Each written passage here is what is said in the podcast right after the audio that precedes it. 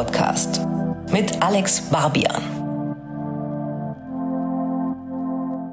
Herzlich willkommen zurück bei Sinus, dem auditiven Musikmagazin. Ich bin Alex Barbian und das hier ist Episode 18. Diese Folge steht exemplarisch für die Indie-Rock-Offensive der letzten Wochen. In der ersten Hälfte spreche ich mit Betteroff über sein Debütalbum Olympia, über die Licht- und Schattenseiten des Alleineseins, den schiefen Turm von Pisa und seinen fulminanten Auftritt beim diesjährigen Reeperbahn-Festival. Danach geht's mit Julian, Max und Kevin von Die Nerven um gute und schlechte Studiotage, sich in den Schlaf weinende InfluencerInnen, Bataclan und das fünfte Die Nerven-Album Die Nerven. Falls ihr das Betteroff-Interview skippen und direkt zur Die Nerven-Rubrik hüpfen wollt, findet ihr den Timecode unten in den Show Notes. Alle Songs, die wir in dieser Folge anreißen, könnt ihr euch wie immer auf der Sinus-Playlist anhören. Und wenn ihr neu auf den Sinus-Kanälen seid, freue ich mich sehr über neue Abonnements und Bewertungen. Sinus Cover Story. Betteroff ist 50% Künstler und 50% Pragmatiker kreativ bis unters Dach und trotzdem imstande, seine Umwelt erschlagend nüchtern und wie aus Raumschiffperspektive zu betrachten. Immer wieder gelingt es ihm, verschnörkelte Gedanken in schnörkellose Bilder und Zeilen zu verwandeln, Euphorie beliebig auf- und abebben zu lassen und dabei trotzdem rührend authentisch zu bleiben. Dass Betteroff Landei im Großstadtexil Schauspieler und Vollblutmusiker ist, habe ich bei Sinus schon mal en Detail ausgebreitet, im Spotlight-Beitrag in Ausgabe 7. Als ich mich damals zum ersten Mal mit Betteroff unterhalten habe, lag sein erstes Album noch in weiter Ferne. Letzte Woche ist es dann endlich rausgekommen. Olympia, produziert von Tim Tautorat und Dennis Borger in den Berliner Hansa-Studios, ist verblüffend persönlich und verblüffend offen gehalten zugleich. Ist Innen- und Außenbetrachtung eines jungen Mannes, der die Welt, die Leute und die Gesellschaft irgendwie nicht so richtig verstanden hat oder besser gesagt nicht so richtig verstehen will. Gleichzeitig ist Olympia der metaphorische Zieleinlauf eines Endlosmarathons, den Betteroff in den letzten Jahren zurückgelegt und der ihn kürzlich auf dem Reeperbahn-Festival absurderweise sogar in eine Kirche getragen hat. Kannst kurz erzählen? Ich glaube, ihr wart in der St. Michaeliskirche. Ich habe nur die Fotos gesehen, aber es sah wirklich gigantisch aus. Ja, das war's auch. Es war äh, ein Konzert mit einem etwas obskuren Ensemble. Also es gab äh, StreicherInnen und eine sehr skurrile Instrumentenauswahl on top. Also es gab ein Haute Martineau das habe ich noch nie vorher gehört und ich habe später erfahren, dass es von diesem Instrument nur 20 Stück gibt auf der Welt. Das ist so ein 30er Jahre Horrorfilm-Instrument. Das ist eigentlich ein Synthesizer, wenn man so will. Also auch mit einer Sinuswelle. Ne? So eine Kombination, wenn man so will, aus einem Streich und einem Tasteninstrument. Also es gibt unten so einen Ring, den man betätigen kann und der Ton wird über, wie gesagt, über eine Sinuswelle erzeugt, aber funktioniert, also man spielt es quasi wie eine Kombination aus Tasten und Streichinstrument. Davon gibt es, wie gesagt, nur 20 Stück.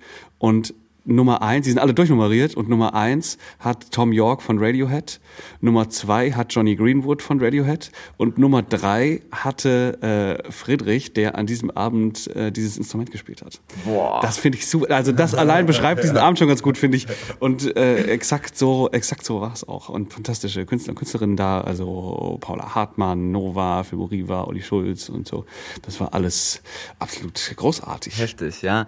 Also das ist auch wirklich das Gefühl, dass entsteht, wenn man deine Social Media Präsenzen äh, mitverfolgt, so, dass einfach wirklich ein Ding nach dem anderen kommt. Also kurz nach der St. Pauli Kirche oder kurz davor, ich kann es gar nicht mehr auf dem Zeitstrahl äh, einordnen, warst du bei Late Night Berlin. Du, gestern Abend äh, wurdest du bei Studio Schmidt ausgestrahlt.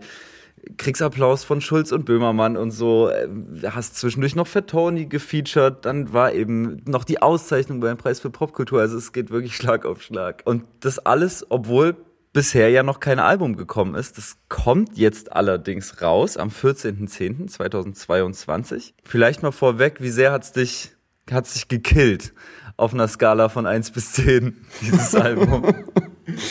es hat, es, also eigentlich ging es. Ich glaube, durch, da das noch so Pandemie äh, war, auch, also der, größte, der Großteil des Entstehungsprozesses, würde ich dann doch sagen, eine 5 von 10. Weil, also es war natürlich total schwer. Also eine schwere Zeit einfach. Ne? Also für mich persönlich und also für alle, glaube ich, die in der Branche arbeiten. Aber ich glaube, man kann fast sagen, generell für alle.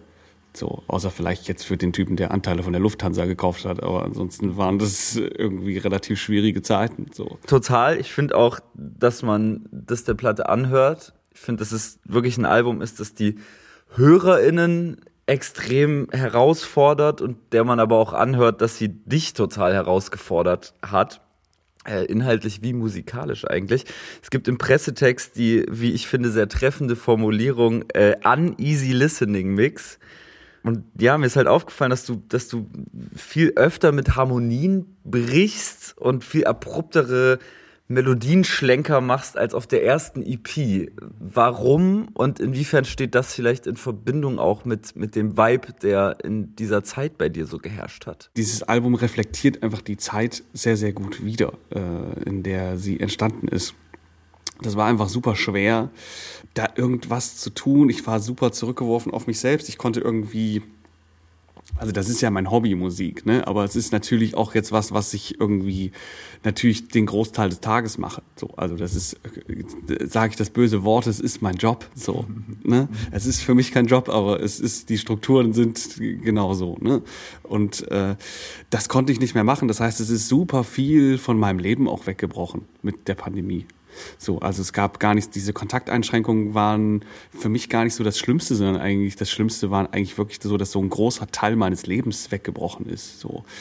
Und da mit so einer Situation konfrontiert zu sein und gleichzeitig dem was abzugewinnen, war die große Herausforderung für dieses Album. Und ähm, ich habe versucht, wie ich das sowieso immer versuche, Situationen zu beschreiben, den Alltag zu beschreiben und das war mein Alltag und das hat so ein bisschen resultiert, dass dann die Platte so geworden ist, wie sie geworden ist, wie du es gerade schon beschrieben hast. Dass es schon viel bricht, auch mit Harmonien, dass es ähm, ja vielleicht eine uneasy Listening Platte geworden ist, weil es auch eine uneasy Zeit war.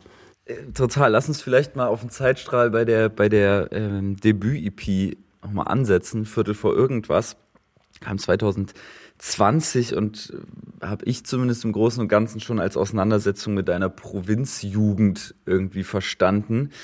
Die wird jetzt, finde ich, auf Olympia viel weniger offensichtlich äh, thematisiert. Ist denn diese Platte in deiner Wahrnehmung trotzdem auf einen Ort zugeschrieben? Ich finde nämlich, dass es jetzt kein klassisches Großstadt oder Berlin ist so ein geiler Ort-Album ist. Finde ich auch nicht. Also, äh, also ich würde auch sagen, dass die jetzt nicht auf irgendeinen Ort gemünzt ist oder irgendeinen bestimmten Ort oder eine Herkunft thematisiert, würde ich auch sagen. Genau, und du würdest auch unterschreiben, dass sozusagen die, die Provinzszenarien deutlich weniger reingespielt haben in die Gedankengänge. Also weniger, ja. Ja, ich würde nicht sagen gar nicht, aber ich würde schon sagen weniger als vorher, ja. Also es gibt jetzt keinen Song auf dem Album, der das offensiv thematisiert.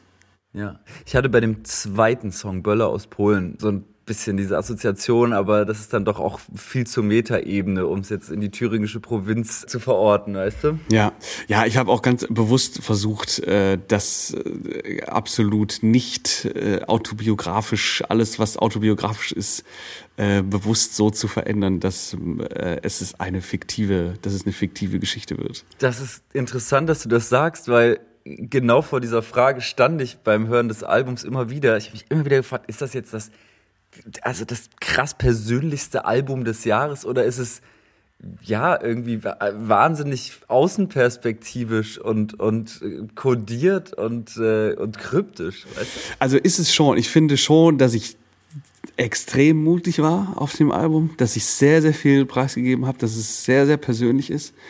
Das finde ich schon. Deswegen bin ich auch jetzt so ein bisschen aufgeregt, wo ich Interviews gebe, weil ich natürlich äh, da mir auch vorgenommen habe, einfach so äh, ganz viel zu erzählen, einfach, ne, weil es mir irgendwie auch wichtig ist und weil es irgendwie auch so die DNA dieser Platte ist. Aber äh, ich glaube, bei ausgerechnet bei Böller aus Polen ging es mir schon darum, ein bisschen Fiktion in die Lyrics zu packen, so, dass man es so ein bisschen äh, in den Lyrics versteckt. sozusagen. Ja. Mhm. Also, wie gesagt, das zieht sich für mich durch die ganze Platte, dass ich immer wieder hin und her äh, springe zwischen, okay, das, das ist jetzt eine Geschichte und ich erkenne darin voll die geschlossene Geschichte und, hä, nee, okay, warte mal, jetzt bricht es ja komplett aus. Interessant. Äh, vielleicht können wir ja mal so über diese inhaltliche Einrahmung auf der Platte sprechen, sofern es die denn überhaupt gibt. In der Quintessenz habe ich das Gefühl, dass das Album eigentlich keine in sich geschlossene Geschichte sein will. Stimmt das? Ja, das stimmt.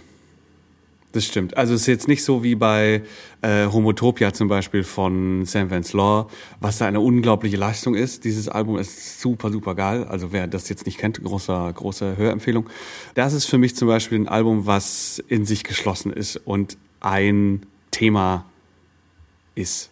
Ne? Also wenn man diese, also jetzt Olympia und Homotopia nebeneinander hält, dann würde man feststellen, dass äh, mein Album jetzt kein Konzeptalbum ist, würde ich sagen. Gleichzeitig gibt es ein ziemlich klares Konzept, das äh, durch Intro und Outro ja allein schon entsteht und durch den Titel der Platte. Wir haben, glaube ich, eine Einlaufmusik und eine Siegerehrung. Die geben einen Rahmen in, ja. in der Platte. Erklär doch vielleicht mal diesen Olympiakomplex. Also das ist ja total interessant. Gehen wir da mal rein. Es geht weder um die Stadt Olympia noch geht es darum, dass du besonders sportlich aktiv warst. Ganz im Gegenteil. Voll, genau. Also äh, erstmal glaube ich noch so, es ist so ein bisschen auch, ich habe mich deswegen auch so ein bisschen bewusst gegen ein Konzept entschieden, weil es oft auch so ist, dass wenn man sich für ein Konzept entscheidet, dann hat das hat man immer so ein bisschen die große Gefahr, dass das Konzept irgendwann wichtiger ist als die einzelnen Songs und dadurch, dass mhm. so viele einzelne Songs bei mir zusammengekommen sind über so einen großen Zeitraum auch, war das für mich so ein bisschen außen vor. Ich habe wirklich viele viele Songs gesammelt erstmal, auch völlig strukturlos, auch völlig ohne ein Ziel. Also man hat ja am Anfang den Albumtitel leider noch nicht ist, das würde extrem helfen, aber hat man leider nicht. Und äh, habe ganz, ganz viel geschrieben und wusste irgendwann, dass also ich, ich fange mal ganz von vorne an. Ich, es gab so, wir versetzten uns kurz zurück, es gab die Pandemie, es gab all diese Kontaktbeschränkungen, es gab, ja, man durfte nicht raus, es war alles zu und Corona war so das allumfassende Thema.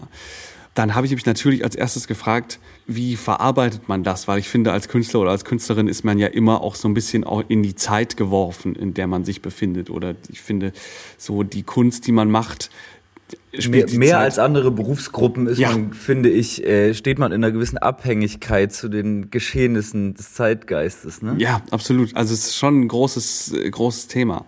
Und selbst wenn man sich dafür entscheidet, da nicht drauf zu reagieren, ist es auch eine bewusste Entscheidung.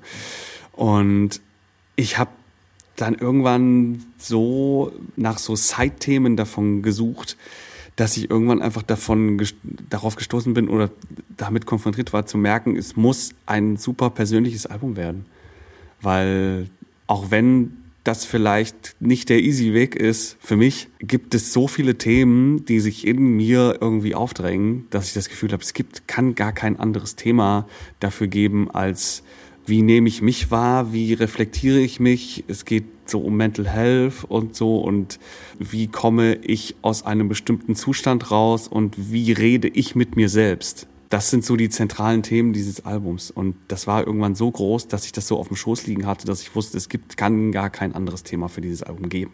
Dass wenn das irgendwann mal vorbei ist, dann ja, aber jetzt gerade kann es nichts anderes geben als das. Du hast halt wirklich ein total tollen Rahmen gefunden, wenn man jetzt mal irgendwie, also ne, wenn man sich anschaut, wie die Ausgangslage war. Denn du hast festgestellt, dass äh, gerade in dieser totalen Isolation, ne, ähm, diesem so eingesperrt sein, auch in diesem mit sich alleine sein, man irgendwann einen Punkt erreicht, in dem man komplett irgendwie stagniert und einfach nur noch rumliegt und sich so in YouTube-Schleifen verliert und zum Beispiel Olympia, also die Olympiade schaut, ne? Das ist so das Szenario und alles, was sozusagen währenddessen passiert in deinem Kopf, das passiert auf dem Album. Also so habe ich es jetzt verstanden. Ja, absolut. Und es ist einfach so die diese riesige Diskrepanz, dass man irgendwann rumliegt und sich anguckt, wie jemand 100 Meter in 47 Sekunden schwimmt und sein Leben verändert die Welt verändert, einen heftigen Rekord aufstellt und man selbst liegt aber seit drei Stunden davor und guckt sich irgendwelche Videos an und macht nichts. Diese riesige Diskrepanz dazwischen, das war so für mich sowas Auffälliges und natürlich auch dieses ganze, dieser Wettbewerb, in dem man miteinander ist und so und äh, dieser ganze Druck und auch der Zeit und diese Versagensangst und so, das hat für mich alles da drin gesteckt, dass ich irgendwann wusste, okay, das ist der Titel dieses Albums. Voll, okay. Also in dem Moment der totalen Abkapselung, Endstadium Liturgie, dann irgendwie äh, Marathonläufern dabei zuschauen, wie sie Weltrekorde brechen. Das finde ich ein total spannendes und schönes Bild. Aber natürlich auch ein toxisches, ja. ein deprimierendes. Total, ja. Bist du denn grundsätzlich ein Mensch, der gerne allein ist, gerne oder, oder dazu in der Lage ist, viel eher mit sich alleine zu sein? Das dachte ich vor der Pandemie war ich fest von überzeugt, dass ich äh, eigentlich das Gefühl habe, ich brauche gar nicht so viele Leute um mich rum. Und das war auch was Positives an der Pandemie, wo ich viel über mich gelernt habe, dass ich gemerkt habe, bin ich nicht. Ja, ich brauche äh, schon Leute um mich rum. Ich bin total gerne mit Leuten zusammen.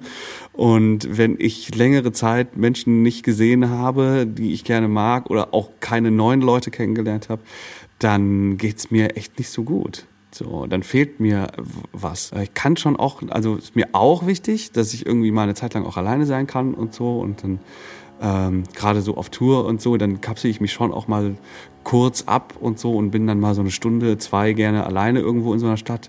Aber dann reicht's auch nach so einer Stunde oder zwei.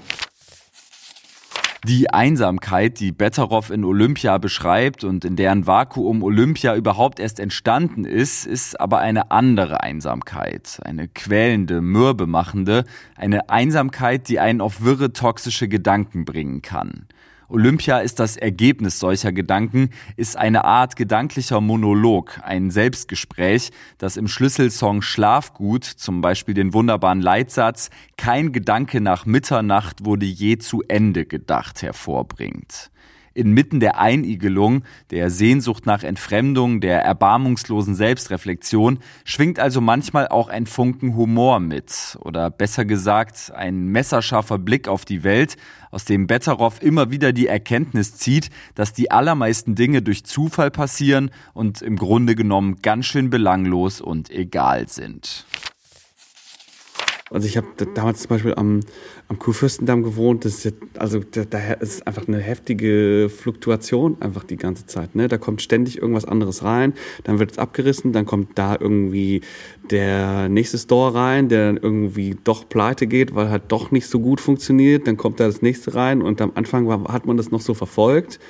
Und irgendwann ist so, keine Ahnung, ich guck ab und zu mal vorbei und guck, was da jetzt drin ist. Das war so ein bisschen der, der, der Kick auf für, für diese Strophe quasi. Und ich versuche das dann immer so, also ja, versuche das immer so zu beschreiben, dass ja vielleicht was Höheres dabei rauskommt. Mhm. so.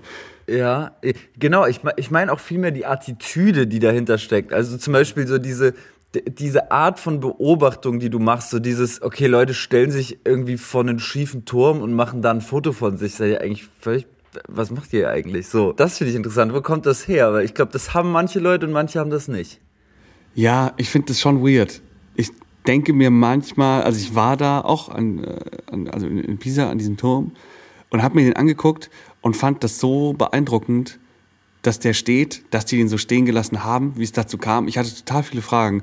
Und wenn du da bist, es gibt, also ich ich stelle jetzt mal eine These auf. Ich glaube, es gibt Menschen, die sind da und haben diesen Turm trotzdem noch nie gesehen, weil sie die ganze Zeit durch ihr Handy da drauf gucken. Wo ich mir so denke, so, guck dir das doch mal an. Wie, also weißt du, wie krass, es ist voll okay. Also es soll jeder machen, was er will, so, ne? Es ist absolut, ne, ein sehr freiheitsliebender Mensch.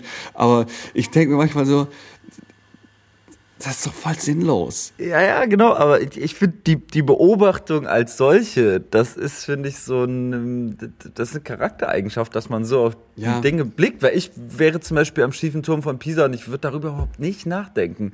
Also klar ist das alles bescheuert, aber diese, diese, diese feinen Beobachtungen, die hätte ich dann trotzdem irgendwie nicht und ich könnte daraus auch keinen Song machen und das nicht so gut runterbrechen. Also das finde ich schon interessant, dass man sich quasi eine, also entweder hat man das in sich drin oder man hat sich das antrainiert, dass man so eine nüchterne Sicht auf die Dinge hat. Auch so dieses, ey, ausgerechnet an diesem Ohr, wie, wie ich kann es jetzt nicht eins zu eins zitieren, ich bin ausgerechnet jetzt an diesem trostlosen Ort bin ich geboren. Das ist ja irgendwie wild. So, ja. Punkt. schon, ja. ja.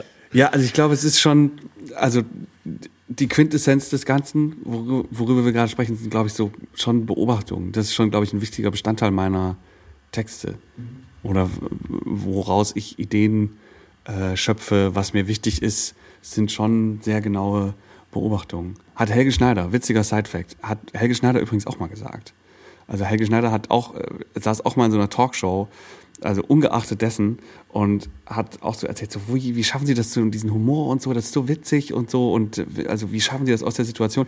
Und dann meinte er auch so, ich beobachte einfach genau. Also der saß dann in so einer Talkshow und hat gesagt, so keine Ahnung, ich gucke jetzt hier runter, da liegt so ein Teppich, dann denke ich mir den Teppich, dann ist der irgendwie dreckig, dann muss irgendwie jemand kommen und den sauber machen und dann kommt er irgendwie rein und macht den Teppich sauber. Und dann hat der so einen, diesen Helge Schneider Jazz halt so, und das ist total witzig. So, also, das ist einfach, also ich glaube, vieles kommt über eine genaue Beobachtung. Ich glaube auch so, so Loriot-Sketche oder so ist ja auch einfach total genau beobachtet vorher. Total. Und ich glaube auch, das ist vielleicht ein Skill, den man ähm, durchs Theaterspiel schärft. So. Also ich habe zumindest das Gefühl, wenn ich deine Videos sehe, dass die ja wird ja nicht zu Unrecht auch ausgezeichnet zum Beispiel. Ähm, die sind ja sehr minimalistisch, aber die beruhen ja immer auf genau so einer total spitzen Beobachtung.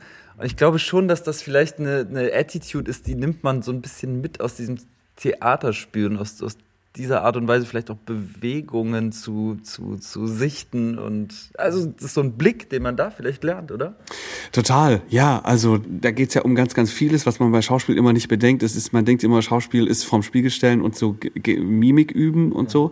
Aber unterhalb des Gesichts gibt's ja auch noch sehr, sehr viel, was man benutzen kann, um zu spielen, nämlich deinen kompletten Körper und wie Menschen gehen, wie die reden, wie die sich hinstellen und wenn sie dann stehen, welche Position sie dann haben, das ist bei jedem Menschen unterschiedlich.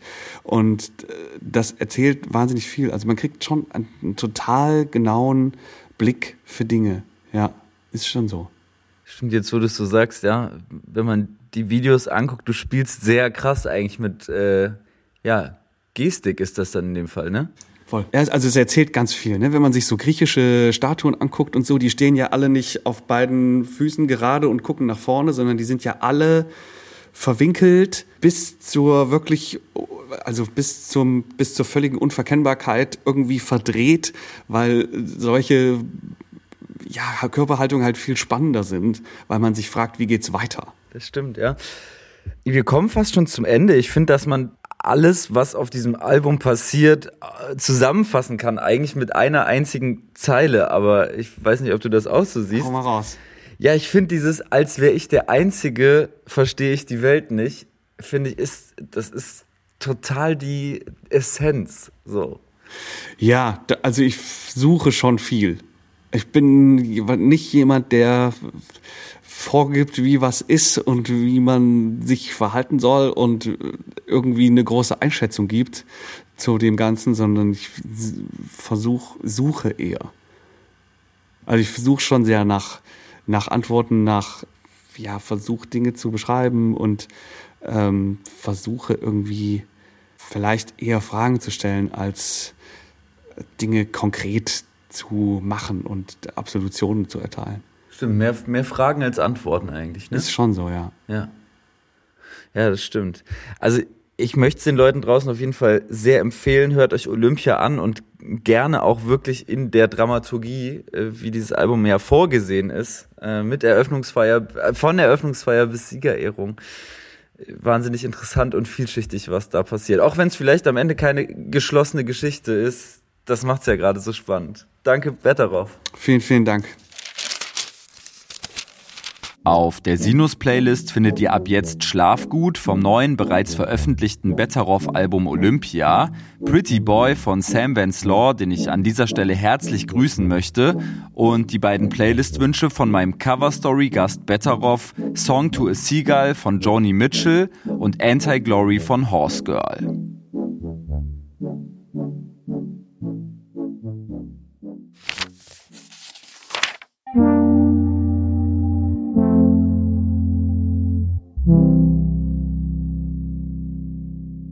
Laut.de hat die Nerven mal als eindrucksvolle Punkband plus X bezeichnet. Ich finde, dass diese Formulierung die Aura dieser Band eigentlich ganz gut beschreibt. 2010 im baden-württembergischen Esslingen gegründet, haben sich die Nerven über die Jahre einen festen Platz im Herzen des Feuilleton erspielt, vier Alben und etliche Digital-Releases veröffentlicht und als eine der besten Livebands der Bundesrepublik fast jede Bühne bespielt, die es in Deutschland so zu bespielen gibt. Nach für Nervenverhältnisse ungewöhnlich langer Release-Pause haben Max Rieger, Julian Knot und Kevin Kuhn, alle ja auch involviert in etliche Side-Projekte, am 7. Oktober 2022 bei Glitterhouse Records ihre neue Platte veröffentlicht. Sie selbst haben dieses Album und für Musikfans ist es ja durchaus eine Vokabel, die Assoziationen weckt, als ihr Schwarzes bezeichnet und den Bandnamen als Albumtitel verwendet.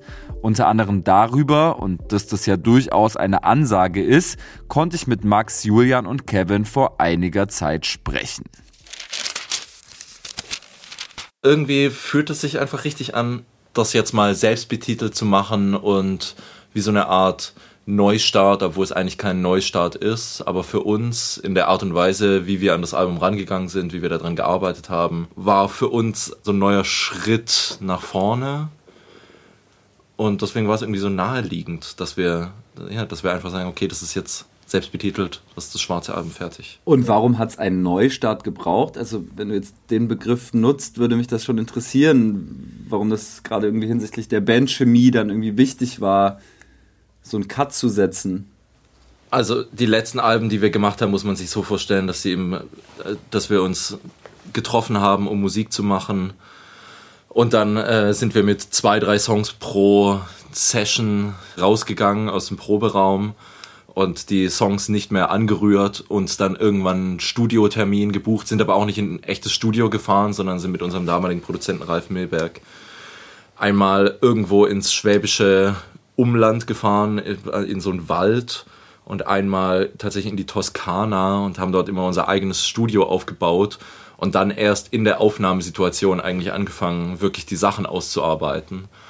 Und es gab dann diesen äh, einen erhellenden Moment nach dem letzten Album, nach Fake in der Toskana, wo dann Kevin ganz am Ende meinte, für unser nächstes Album hätte ich gern, dass das nur die Vorproduktion gewesen ist. Also, was wir da reingesteckt haben, ja. Ja, so, genau, nach den kompletten äh, Sessions. Und das haben wir uns so ein bisschen zu Herzen genommen. Einfach die ganzen Entscheidungen, die wir bisher immer nur im Aufnahmeraum getroffen haben, dass die mal davor schon alle geklärt wurden, bevor man ins Studio gegangen ist. Ja, wir haben einfach auch mehr gesammelt und aussortiert wieder und nochmal überdacht und verworfen und nochmal neu gemacht. Also es sind dann einfach recht viele Skizzen und Demos entstanden und äh, wir sind dann auch echt mit 16, 17 Songs ins Studio gegangen und haben auch nochmal quasi von den Studioversionen auch nochmal aussortiert, bis wir dann 10 hatten. Aber das hat sich wirklich sehr organisch dann so ganz von selber so ergeben, dass das so im Flow war, so von den Songs, die so aufs Album dann gekommen sind. Die Nerven haben im Vergleich zur Vorgänger-LP Fake also sehr bewusst einiges verändert an ihrer Albumarbeitsweise, nicht zuletzt aus Gründen des Selbstschutzes. Es war tatsächlich bei dem Album davor, dass wir uns extrem zerfleischt haben gegenseitig während den Aufnahmen, ne? auch weil wir eben die ganzen Entscheidungen äh, während den Aufnahmen treffen mussten mhm. und so. Und es war so Bootcamp-mäßig und das war unangenehm und wir haben, glaube ich, auch irgendwann alle gemerkt, dass auch nicht der, es wird, wird dadurch nicht besser, dass wir uns gegenseitig so fertig machen. Und bei dem Album war es jetzt eher so, wie kriegen wir das hin, dass wir konzentrierter arbeiten können, ohne uns gegenseitig kaputt zu machen und ohne uns selbst kaputt zu machen dabei. Und deswegen haben wir zum Beispiel auch das Album einfach in Berlin aufgenommen mit ganz normalen Arbeitstagen. So. Mhm. Also so, wenn man halt Bootcamp-mäßig irgendwo sein eigenes Studio einrichtet, dann gibt es halt kein Pardon, dann gibt es kein Feierabend, sondern dann geht es halt immer weiter und ein paar Stunden muss man schlafen, weil man sonst zusammenbricht. Und jetzt bei dem Album war es irgendwie nett. 11 Uhr Anfang, 20 Uhr Feierabend. Dann gehen alle ihrer Wege. Ja, das ist dann nicht so, dass man dann noch aufeinander sitzt und noch zusammen reflektiert, sondern alle gehen nach Hause. Auch ohne die Arbeit des Tages als MP3 mitzunehmen, sondern einfach so am nächsten Tag wiederkommen und weiterarbeiten. Äh, das hat uns, hat uns sehr gut getan. Es gab eigentlich kaum Streit. Auch der Output war dadurch, dadurch einfach qualitativ viel besser und unsere Performance ist auch viel, viel, viel stärker und überzeugender, meiner Meinung nach. Ja, indem man einfach auch so ja, eigentlich hat es wirklich ein bisschen mit Work-Life-Balance zu tun. So, wie kann man das für sich selber so in dem Konstrukt als Band so organisieren, dass es eben nicht nur Work ist.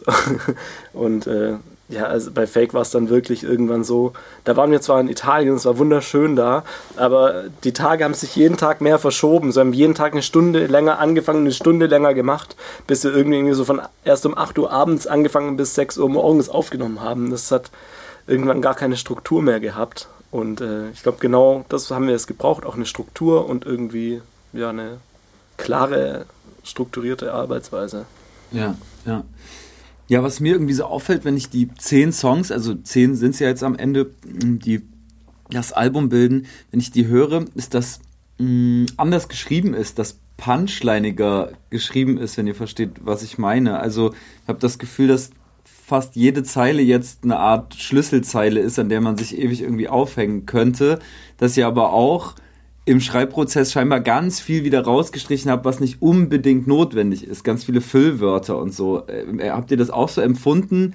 Äh, euch vielleicht auch mehr Zeit gelassen dafür, so, so an den Texten zu feilen? Also bei dem Streichen ging es nicht mal zwingend um äh, Text, sondern, sondern eher so auch musikalische Sachen. Also das war dann auch eine Arrangement-Sache, die dann aber natürlich also alles betrifft. Also so, dass man sich immer wieder fragt, was ist denn eigentlich die Essenz von dem Song und mhm. was braucht der Song alles und was ist nur Dekoration und alles, was nur Dekoration ist, kommt einfach raus. Mhm. Und bei der Sprache war es was ähnliches. Wo ist zu kompliziert äh, und wo kann man, wo kann man die Sprache simpler machen und verständlicher, was nicht bedeutet, dass es konkreter wird, aber einfach bloß, ich sag, ich sag mal so ganz ganz platt, einfachere Worte zu benutzen, weniger, einfach weniger komplexe Sprache und so. Mhm. Mhm. Ähm, so, wo kann man das irgendwie, an welchen Stellen kann man das machen? Und das ist auf jeden Fall, war auf jeden Fall Teil des Prozesses. Es war aber auch so, dass wir schon auch von Anfang an quasi so gesagt hatten, dass wir mehr Hooks wollen, noch mehr Hooks, die auch gesungen sind, eigentlich auch insgesamt mehr Gesang im Sinne von Gesang und eben auch mehr Text so, weil ich glaube, hat sich bei Fake schon so ein bisschen geändert, aber früher haben wir natürlich sehr lange Instrumentalparts gehabt.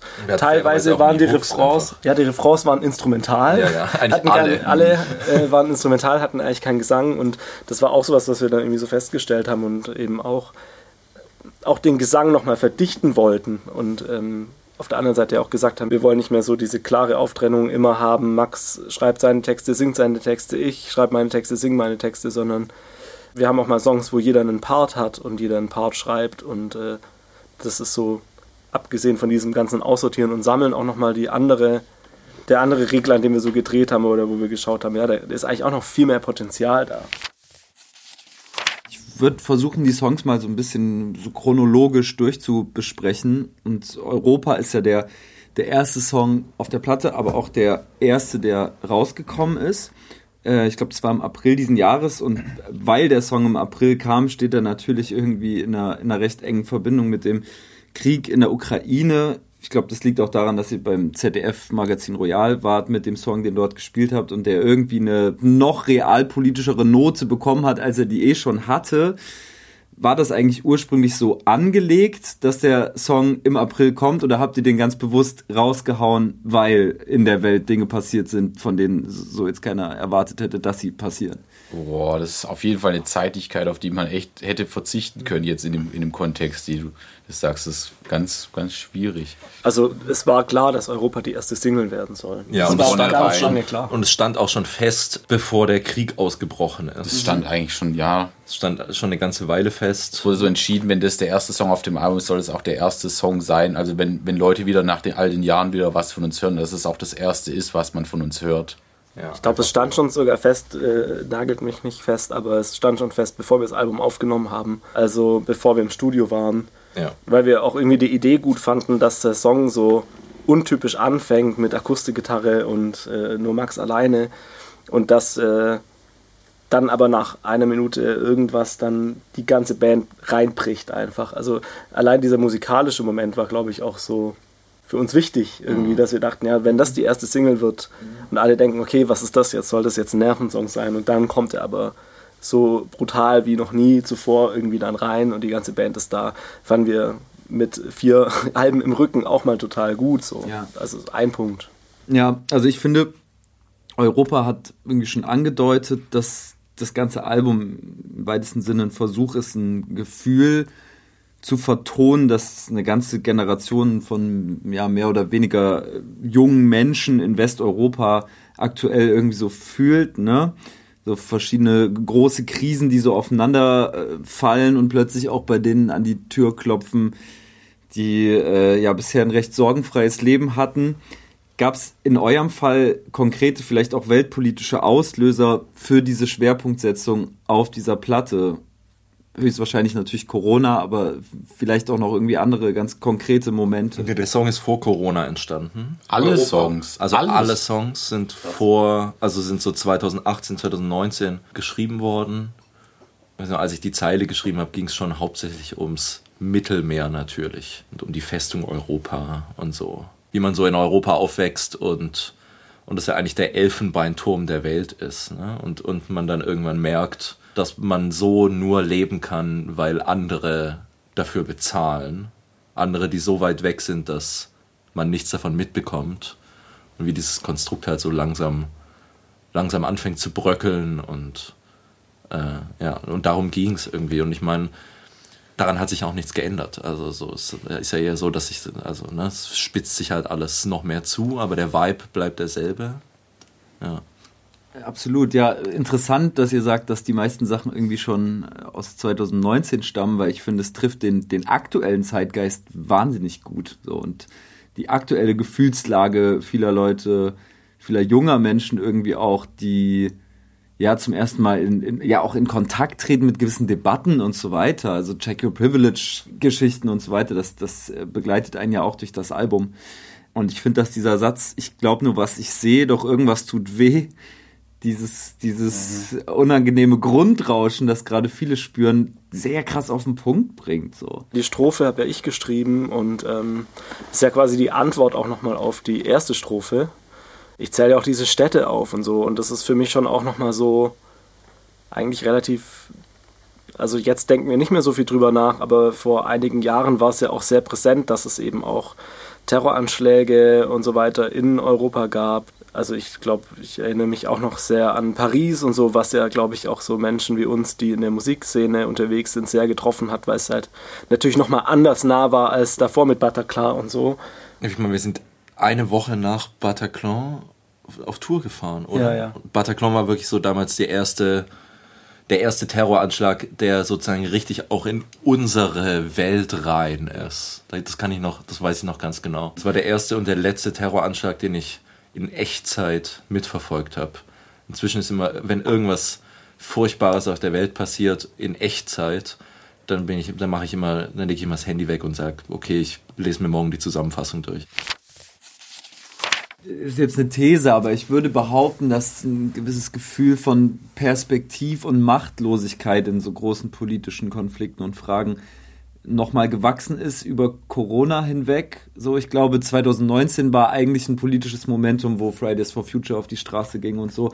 Und viele Leute das Gefühl hatten, geil, wir können irgendwie was dran ändern. So, mhm. ich glaube aber, dass es aktuell und das macht den Zeitgeist irgendwie äh, unter anderem so schrecklich eine ganz andere Stimmung ist, die, die sich so breit macht.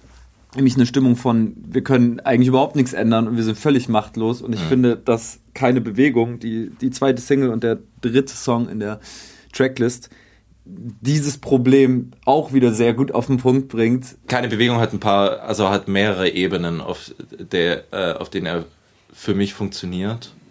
Unter anderem ging es ja, ging, ging es mir da auch um den deutschen Pass, weil der deutsche Pass so eine krasse Macht hat, der berühmte, also so der, wie, wie sagt man, der, der beste Pass, den man haben kann, ne, weil man am, an die meisten Orte der Welt reisen kann.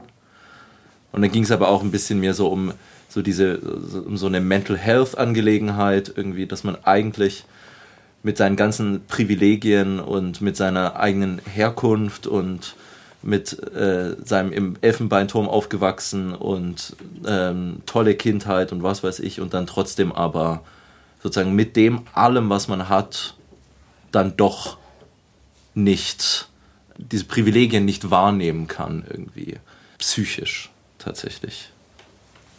Darum ging es mir äh, ein bisschen in dem Song.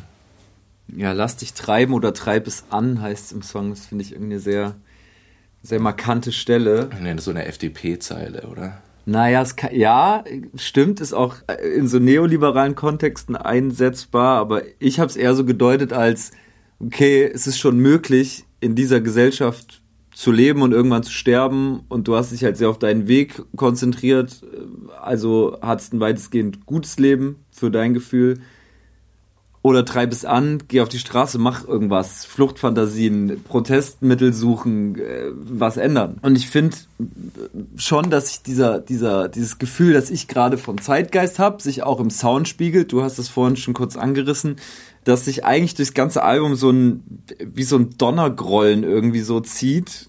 Und in einigen Tracks bricht dann wirklich so ein, so ein fieberhaftes Gewitter irgendwie aus. Das passiert halt auch schon im ersten Song. Und wenn man so die erste Hälfte der Platte betrachtet, dann gibt's für mein Gefühl nur eine Stelle, an der wirklich so ein, so ein, so ein harmonisches, wohliges Klima herrscht. Und das ist quasi im Finale von Alles reguliert sich selbst. Mhm. Ist das erklärbar? Ähm, warum das da ist oder was? Ja, warum, warum man sich äh, da dann plötzlich mal so für ein paar Sekunden zurücklehnen kann und äh, sich so ein Mutterleibsgefühl ergibt es bot sich, glaube ich, so arrangementmäßig ganz gut an, dass es dort am Ende, dass dort am Ende sozusagen nochmal der Refrain kommt, aber nicht nochmal nicht nochmal voll instrumentiert. Schön, wenn das mit dir macht, dass, dass du dich da im Mutterleib fühlst.